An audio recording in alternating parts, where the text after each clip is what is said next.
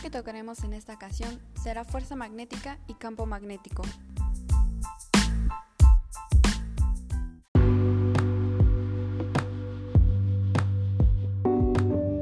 Los fenómenos magnéticos eran conocidos desde la antigüedad, aunque su conexión con la electricidad no empezó a intuirse hasta bien entrado el siglo XVIII. Para el nacimiento del electromagnetismo como uno de los pilares de la ciencia moderna, resultaron fundamentales las experiencias desarrolladas por el físico danés Hans Christian Onsen.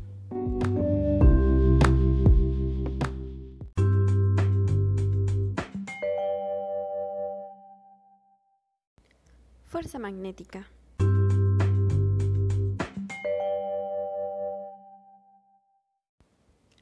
¿Qué es una fuerza magnética?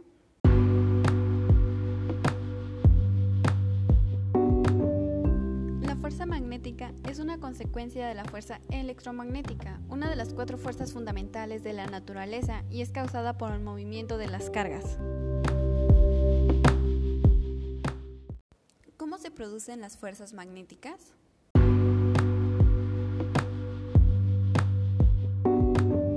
Las fuerzas magnéticas son producidas por el movimiento de partículas cargadas, como electrones, lo que indica la estrecha relación entre la electricidad y el magnetismo.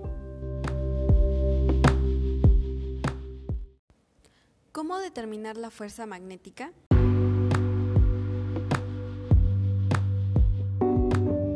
Considera dos objetos. La magnitud del campo magnético entre ellos depende de cuánta carga, en qué tanto movimiento hay en cada uno de ellos y qué tan lejos están el uno del otro. La dirección de la fuerza depende de las direcciones relativas de movimiento de la carga en cada caso. Ejemplos de fuerza magnética.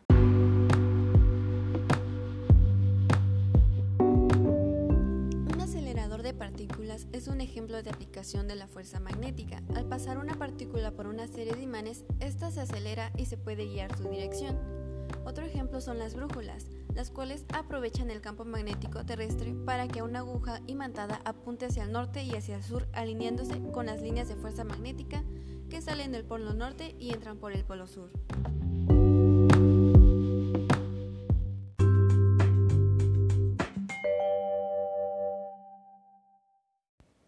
Campo magnético. Un dato curioso del campo magnético es que es una idea que usamos como herramienta para describir cómo se distribuye una fuerza magnética en el espacio alrededor y dentro de algo magnético. ¿Qué es un campo magnético?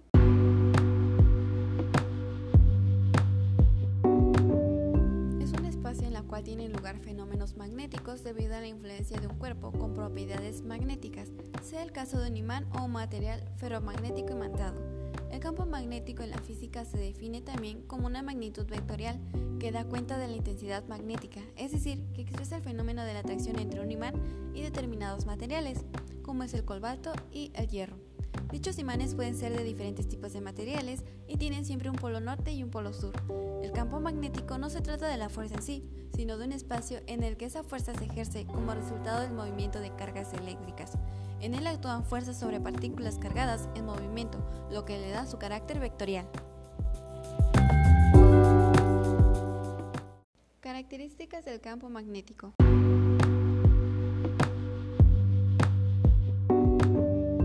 Tienen un polo norte y un polo sur.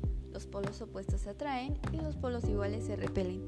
Se puede generar a partir de corrientes eléctricas o un movimiento de imanes. Cuanto más cerca esté un campo magnético del punto de origen, mayor será su intensidad. Su propagación ocurre a la velocidad de la luz y se representan con las llamadas líneas de campo magnético. ¿Qué son las líneas del campo magnético?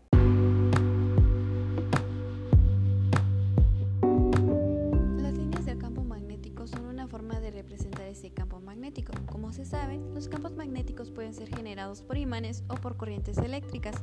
Las líneas nos indican lo fuerte que es el campo y hasta dónde llega su acción. Cuanto más juntas estén, más fuerte es el campo magnético y la superficie que ocupan estas líneas es la zona donde hay campo magnético. Las líneas son imaginarias, pero se usan para representar el campo generado. Un dato importante es que las líneas del campo magnético nunca se cruzarán entre ellas.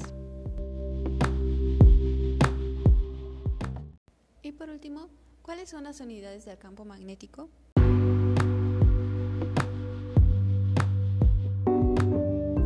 Las unidades del campo magnético en el sistema internacional se denominan Tesla y se abrevia con el signo T mayúscula. Un Tesla es igual a un Weber por metro cuadrado. En el campo magnético, en tanto cantidad vectorial, se representa con el signo B mayúscula y una flecha en la parte superior.